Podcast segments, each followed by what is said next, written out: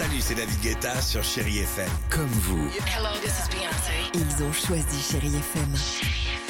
Salut, c'est Amir sur Chéri FM.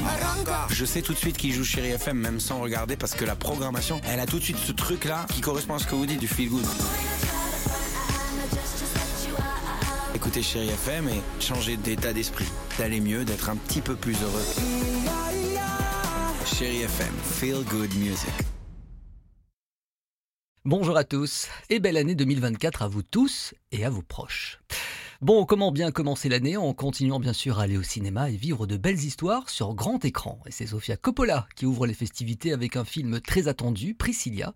Alors au départ, Elvis Presley est déjà seulement 24 ans, très connu, et puis à cette époque, il va même faire la rencontre d'une collégienne d'une idylle plutôt secrète à un mariage très médiatisé, eh bien vous allez suivre le portrait de Priscilla, une femme qui peu à peu passera d'un conte de fées à un cauchemar. Elle décidera même de prendre sa vie en main. Quelles sont exactement vos intentions, monsieur Presley? Vous avez un tas de femmes qui se jettent littéralement à votre cou. Pourquoi, ma fille?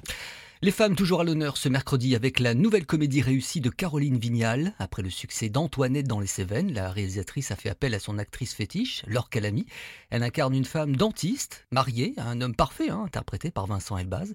Ils ont deux enfants, bref, c'est le bonheur. Sauf que bah, ça fait très longtemps qu'ils n'ont pas fait l'amour. Laure Calamy, que j'ai rencontré pour vous, nous dit pourquoi elle a aimé ce personnage, cette histoire. C'est vraiment un film qu'on peut voir en famille et même avec ses adolescents parce que je trouve qu'il n'y a rien de choquant, rien n'est montré. Enfin, je veux dire, euh, voilà. Euh, ça donne lieu à des conversations possibles qui sont intéressantes. euh, puis bon, bah, de traverser comme ça des situations euh, incongrues qui va la décharchonner, la déstabiliser.